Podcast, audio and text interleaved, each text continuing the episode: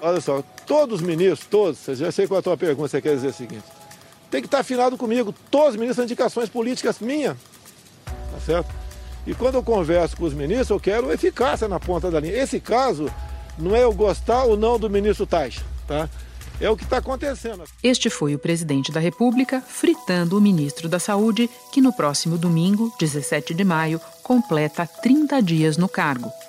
Nesta mesma semana, Jair Bolsonaro já tinha dado outra rasteira em Nelson Teich ao baixar um decreto que amplia a lista de serviços essenciais, tentando dar a volta em medidas que estados e municípios tomaram para conter a transmissão do novo coronavírus. Tratar isso como não, essenci como, não como essencial é um passo inicial, que foi uma decisão do presidente que ele decidiu isso aí. Isso, aí saiu hoje, isso. Decisão de quem é quem é, é, é manicure, academia.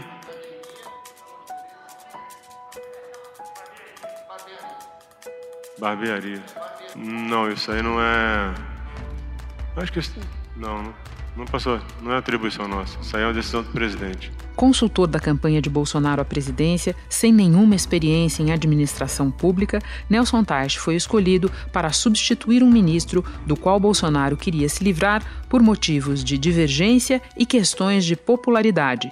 A do ministro era maior que a do presidente. A aprovação do Ministério da Saúde disparou nesse momento, já é o dobro da aprovação em relação à gestão de Jair Bolsonaro nesse combate ao coronavírus. Então, se... Divergências que Luiz Henrique Mandetta procurou acentuar na despedida. Nada tem significado que não seja uma defesa intransigente da vida, uma defesa intransigente do SUS e uma defesa intransigente da ciência. Fiquem nos três pilares, que desses pilares vocês conquistarão tudo, porque esses pilares alimentam a verdade. A ciência é a luz, é o iluminismo. É através dela que nós vamos sair. Da redação do G1, eu sou Renata Loprete e o assunto hoje é um mês de Nelson Teich, o esvaziamento do ministério durante a maior crise de saúde pública enfrentada pelo país em um século e o preço que vamos pagar por isso. Neste episódio, eu converso com o médico sanitarista e pesquisador da Fiocruz, José Gomes Temporão, que foi ministro da Saúde entre 2007 e 2010. Antes, vamos ouvir a comentarista de política da Globo News, Cristiana Lobo.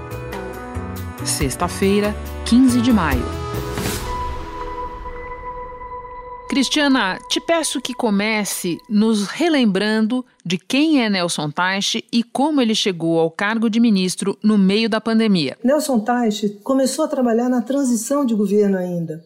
Ele até tinha uma certa expectativa de se tornar ministro naquela ocasião e atribuem ao hoje governador de Goiás, eh, Ronaldo Caiado, a indicação de Luiz Henrique Mandetta. E ele, um médico super bem sucedido, um médico empresário, gestor. Então ele voltou para as coisas dele, para o trabalho dele. E agora, na saída do Mandetta, o presidente fez um, um sinal de que seria o, o, o deputado Osmar Terra, que tem sido um defensor ardoroso dele, mas deu a volta e surpreendeu com a indicação de Nelson Teich, que é um técnico, é um acadêmico, ele não entende nada de serviço público, de funcionamento, estava tentando aprender alguma coisa, mas é alguém que estava com vontade de ajudar. Ele, bem sucedido, é, resolveu querer ajudar é, o Brasil. Assim ele explica para os interlocutores dele. Eu devo dizer para você, viu, Renata, que ele está muito recluso ainda. E agora percebeu que aquelas entrevistas no Palácio do Planalto são um bate, bate pronto ali dos nossos valorosos repórteres que são duríssimos, né? Em relação à informação, um dos problemas que a gente tem da situação da Covid atual é porque a gente sabe muito pouco da doença.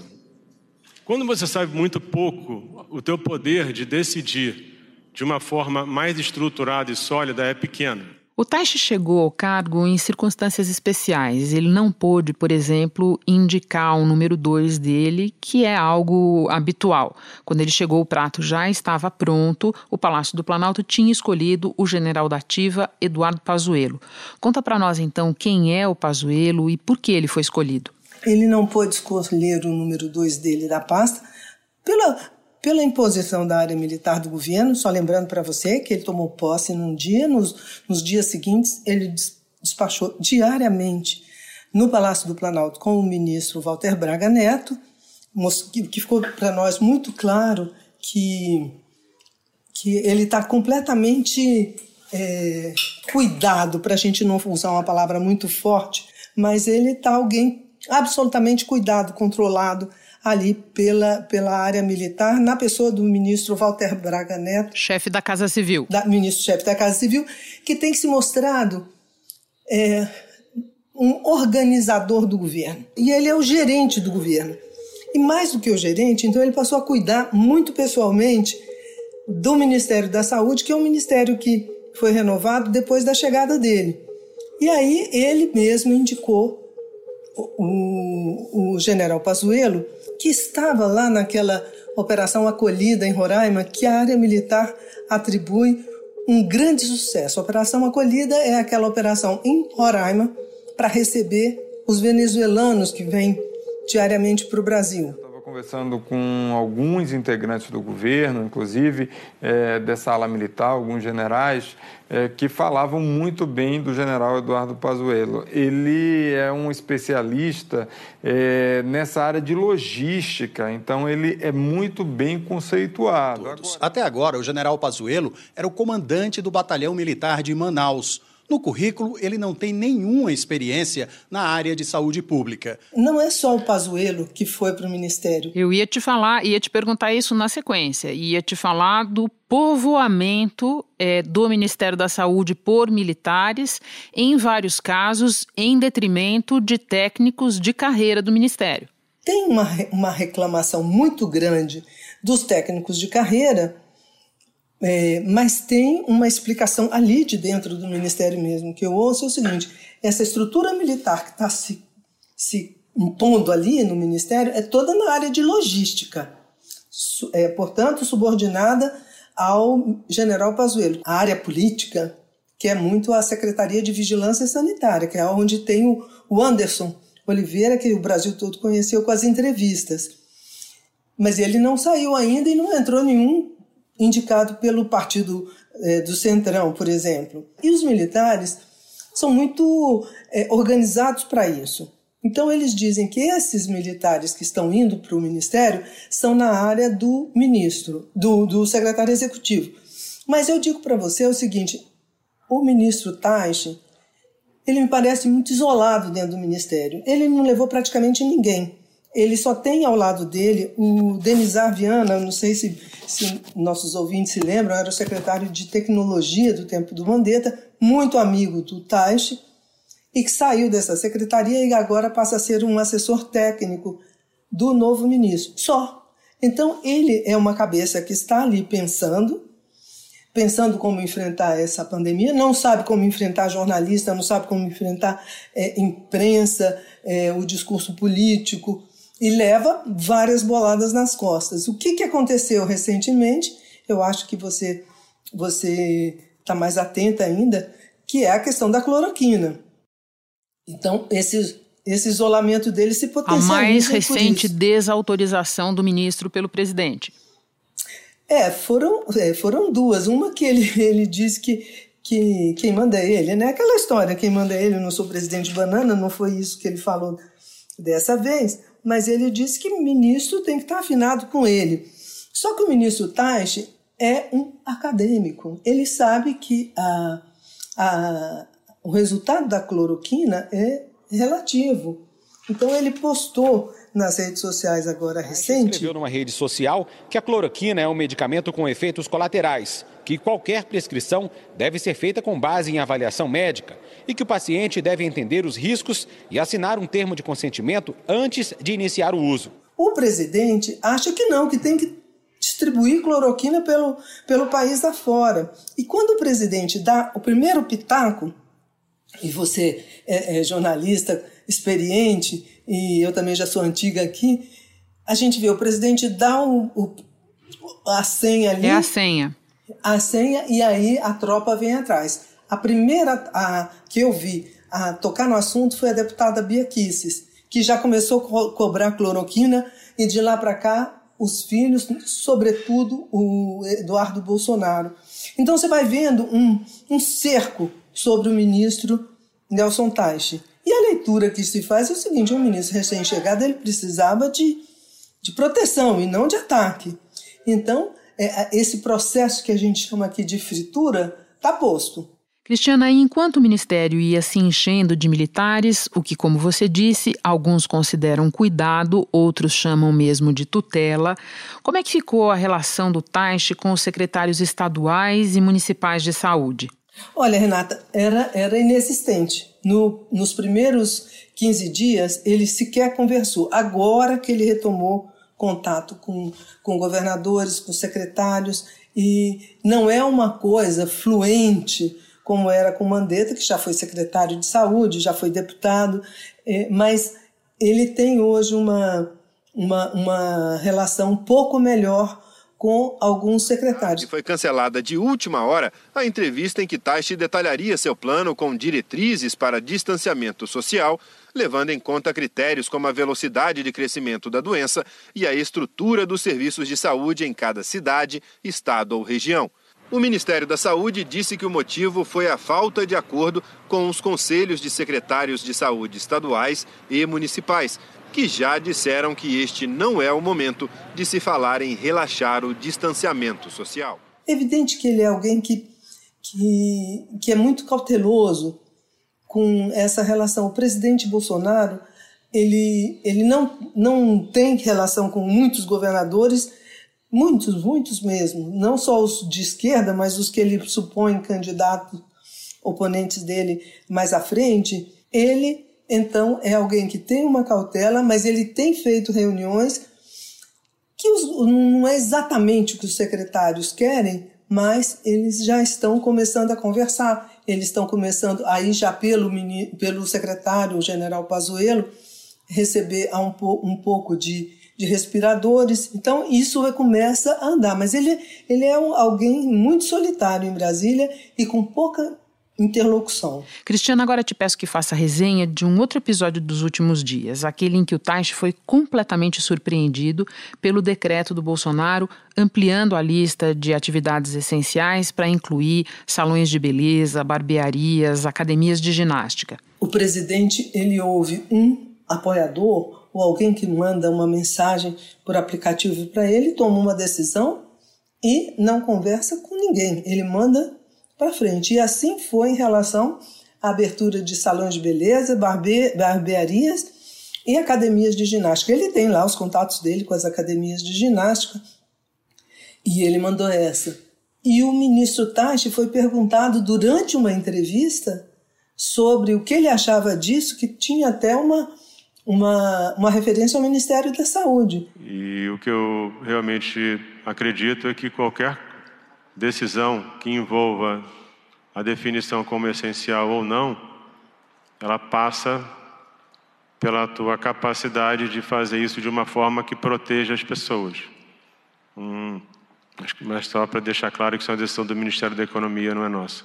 O ministro Taj não sabia dessa abertura que o presidente Bolsonaro estava determinando em decreto. Agora, para terminar, nós já temos alguma pista de onde vai dar esse processo de fritura? Vai dar numa nova substituição? Você acha que chegou a vez dos negacionistas puro sangue no Ministério da Saúde? Ou te parece que é conveniente para o Bolsonaro manter um ministro da Saúde fraco? Tudo vai depender do estômago, do grau de paciência, do ministro Tais, de tomar essas boladas nas costas, como se chama aqui em Brasília. Esses códigos de Brasília, eles são muito claros para nós, mas às vezes depende da outra parte. A menos que seja como foi o presidente com o Sérgio Moro, que ele demitiu porque ele quis demitir. O Mandetta, o presidente, quis demitir. Até aqui, o presidente Bolsonaro está querendo é, impor o discurso político da cloroquina e a dificuldade do ministro de, de, de suportar esse discurso, sendo ele um médico e um acadêmico, sabendo que não é bem assim. Então, vai depender dessas duas partes.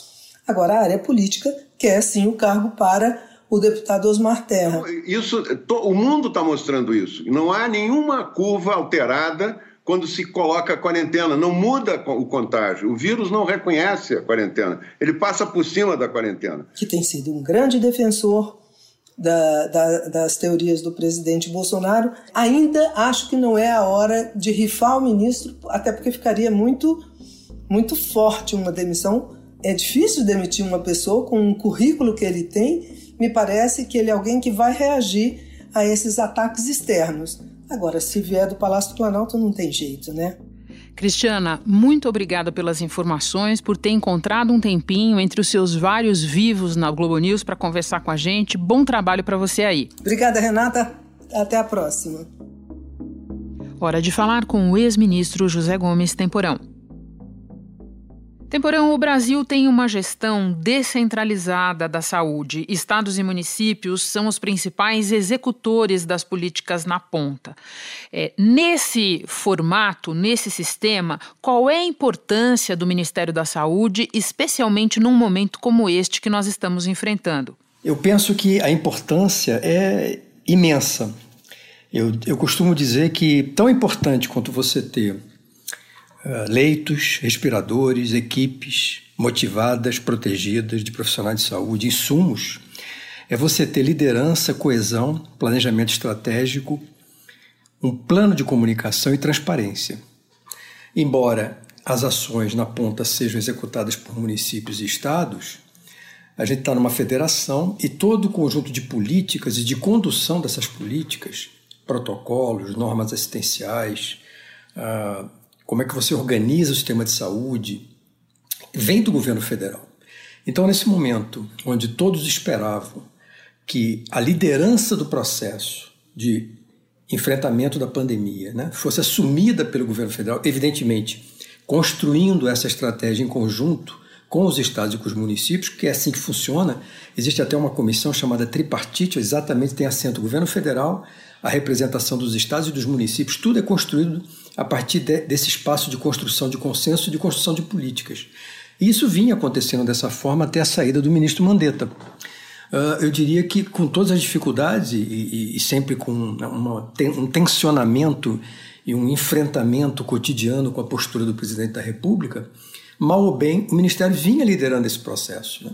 E isso se perde, na minha avaliação, a partir da mudança do ministro. Ele se comunicou com o Conselho Estadual de secretários de saúde dos estados e também dos secretários municipais dos estados, porque aconteceu uma saia justa na sexta-feira na posse dele, já que alguns representantes desse conselho ficaram de fora. O novo ministro fez uma ligação para os representantes pedindo desculpas, lamentando. E eu diria que no momento estamos enfrentando uma situação dramática, o maior desafio que a nossa nação já enfrentou em toda a sua história, eu diria, é, sem o Ministério da Saúde, ou apesar do governo federal. E curioso que eu acho que na prática se construiu uma governança paralela, né? composta por governadores, consórcio do Nordeste, Rio, São Paulo principalmente, frente de prefeitos, prefeitos das capitais, cientistas, pesquisadores, entidades da sociedade civil, sociedades da área da ciência, da saúde pública, partidos políticos, né? presidente da Câmara e do Senado. Essa governança paralela é que vem dando algum sentido e vem permitindo que a situação não esteja muito pior do que poderia estar. Num momento como esse, dialogar, ouvir, transmitir com firmeza orientações, né? Uh, saber uh, usar a ciência mas também a conjuntura, as necessidades, as demandas, a diversidade brasileira, tudo isso era responsabilidade do governo federal, é responsabilidade do governo federal, que infelizmente com a saída do Mandetta para cá se perdeu. Você foi ministro da Saúde durante a pandemia de H1N1 e também durante a epidemia de dengue de 2008. Que lições você tirou dessas duas experiências? Primeiro, o, início foi muito parecido, né? apesar de que a H1N1 é um outro vírus de uma outra família, da família influenza, mas também, igualzinho ao corona, era um vírus que circulava em suínos e saltou de espécie, passou a infectar humanos. Mas havia duas diferenças muito importantes, entre outras. Uh, tínhamos um medicamento que, tomado precocemente, impedia que a, a doença evoluísse para uma maior gravidade. Pudemos fazer uma vacina de maneira muito rápida. No início de 2010, o Brasil vacinou 100 milhões de pessoas, foi o país que mais vacinou no mundo. E também a letalidade, a gravidade da doença se percebeu rapidamente que ela era semelhante às outras doenças respiratórias que levam à internação. Então, esses três fatores foram muito importantes, são os grandes diferenciais. Mas o que resta de lição, eu acho que são duas principalmente. Essa questão da liderança, o governo todo coeso indo no mesmo caminho, passando para a sociedade com clareza, com transparência. Olha, nós estamos indo bem aqui, aqui estamos com dificuldade, vamos enfrentar tais e tais desafios, precisamos caminhar juntos. Isso se perdeu. E o segundo, ouvir o tempo todo a ciência. É? Isso é fundamental.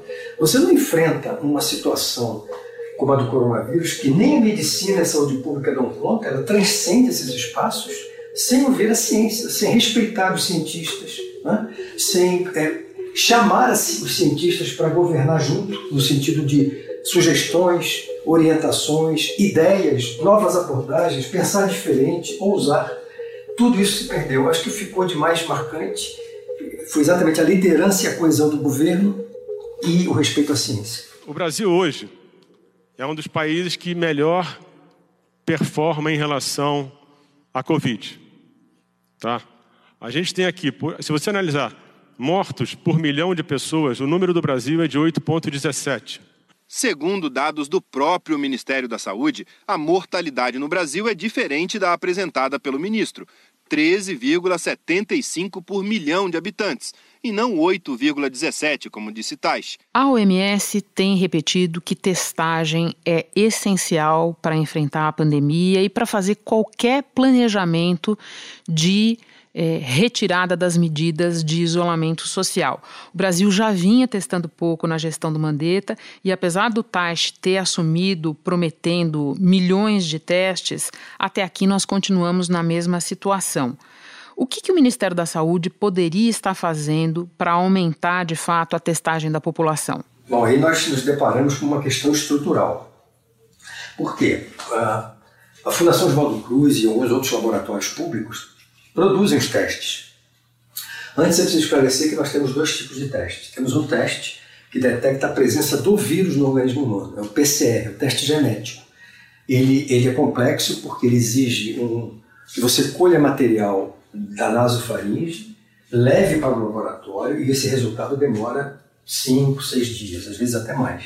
O outro tipo de teste é o teste rápido, que detecta anticorpos. Ele não detecta a presença do vírus, mas ele diz se você já entrou em contato com o vírus. O problema é que esses testes são de uma geração muito recente. A maioria produzidos na China, muitos de qualidade questionável. Agora parece que estamos chegando numa nova geração mais, mais confiável que vai nos dar um instrumento maior. Mas, ou seja, a capacidade brasileira, tanto de produção quanto de uh, processamento do, do, dos exames, encontra uma estrutura de saúde pública que foi fragilizada nos últimos anos. Eu quero chamar a atenção da sociedade brasileira a gravidade que foi a aprovação da emenda constitucional 95. De acordo com o relatório da ONU, as medidas, essas medidas dessa PEC, são um retrocesso social, porque elas vão atingir com mais força os mais pobres, aumentando os níveis de desigualdade. Esse documento ele aponta ainda que essa proposta viola as obrigações que o Brasil ratificou no Pacto Internacional dos Direitos Humanos, Sociais e Culturais em 1992. Que congelou os gastos sociais por 20 anos. O orçamento do Ministério da Saúde, só para dar um exemplo, entre 2016 e 2019 perdeu 20 bilhões de reais. Então, a pandemia já encontra o sistema de saúde mais vulnerável mais frágil e também essa dimensão dos laboratórios da vigilância epidemiológica, toda essa parte de controle que a sociedade não percebe isso no dia a dia, mas num momento como esse, isso aparece como uma coisa central. Em que Nelson Teich fala sobre a compra de respiradores e anuncia um aumento na previsão de compra de testes. Serão 46 milhões de kits, segundo o ministro, mas sem detalhes de como essa quantidade será adquirida. Mas o Brasil não vai nada bem na questão testes. na comparação com outros países. Na proporção de número de testes aplicados para cada milhão de habitantes, o Brasil ocupa um modestíssimo centésimo vigésimo nono lugar no mundo, número 129 entre pouco mais de 200 países e territórios. Ah, nós vamos ter que saber usar bem os testes que conseguimos comprar. E a Universidade de Pelotas, sob a liderança de um brilhante epidemiologista, César Victor, está começando nesse momento um projeto para avaliar o padrão de circulação do vírus em 330 municípios brasileiros em parceria com o IBOP. Ou seja, nós vamos ter daqui a algumas semanas, o problema é o tempo, né? tempo é escasso e tempo é importante, mas nós vamos ter um retrato bastante razoável do que está acontecendo, coisa que nós não temos hoje. Né? Hoje o que a gente tem é o que aconteceu três semanas atrás. As estatísticas, o número de casos, o número de óbitos, é, é um retrato do que aconteceu três semanas atrás. E a gente precisa ter instrumentos para poder planejar uh, a saída, inclusive. Ninguém consegue manter uma sociedade meses a fio parada. Né? Então, para isso, vamos precisar saber testar com inteligência e esse estudo da Universidade de Pelotas vai ser um instrumento importante. Temporão, por fim, nós vivemos um momento de ladeira acima e ladeira íngreme no número de casos e no número de mortos. O que te parece ser mais urgente fazer para que a gente possa, pelo menos, tirar a cabeça para fora da água? É, o Brasil começou relativamente de maneira precoce as medidas de distanciamento social no começo de março. Hoje estaríamos numa situação muito pior se não fosse aquela medida. E eu vou dar um dado concreto sobre isso. Naquele momento, no início de março, uh, a, a, taxa de que mede a velocidade de disseminação do vírus, que a gente chama de R, uh, ela era de 3 de 3. Ou seja, em média, naquele momento, em março, começo de março, cada pessoa infectada transmitia para três outras pessoas. E isso segue em progressão geométrica, evidentemente. Nesse momento, nosso R, ou seja, essa velocidade de disseminação do vírus, está em torno de 1,4. Então nós conseguimos baixar, digamos assim, pela metade essa velocidade. Estaríamos hoje numa situação trágica, com centenas de pessoas morrendo na porta dos hospitais se não tivesse sido essa medida. Qual foi o problema? E qual é o problema? É que para esse R ele tem que ficar abaixo de 1 para você estar numa situação confortável.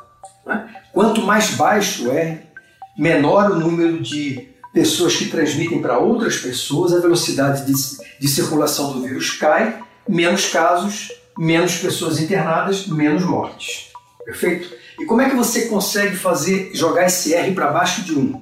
Mantendo um nível de distanciamento social acima de 70%. Nós estamos mantendo, em São Paulo está em 40%, Rio de Janeiro tem alguma coisa por aí, parece que nesses fim, nos últimos dias melhorou um pouquinho, está em 50%. Né? E nós teríamos que estar em torno de 70%, entre 60% e 70%. Ah, como não temos comando federal e como o presidente da República cotidianamente se dedica a, a, a, uma postura de negacionismo, de enfrentamento das autoridades sanitárias, de criar conflito e de dar o um mau exemplo, é exatamente esse tipo de comportamento e essa ausência de coesão e de liderança que impede que o nosso R esteja abaixo de um. Temporão, muito obrigada pelas informações, por dividir conosco a tua experiência. Bom trabalho para você. Eu que agradeço, um grande abraço. Antes de terminar, um alerta. Elevador é ambiente fechado e pequeno a ponto de impedir a manutenção de uma distância de um metro e meio de outros passageiros. Assim, o melhor é evitá-lo durante a temporada de isolamento social. Mas se não der, alguns conselhos. Procure pegar o elevador sozinho e sempre de máscara, mesmo se não houver mais ninguém. Não coloque as mãos no rosto depois de tocar nos botões e, ao sair, lave bem as mãos. E se precisar mesmo entrar num elevador com outras pessoas, só faça isso se os outros passageiros estiverem de máscara. Este foi o assunto podcast diário do G1. De segunda a sexta, nós aprofundamos um tema relevante do noticiário em conversas com repórteres, especialistas e personagens da notícia. O assunto está disponível no G1 e também nos aplicativos Apple Podcasts, Google Podcasts, Spotify, Castbox, Deezer. Nos aplicativos há a opção de seguir a gente para não perder nenhum novo episódio.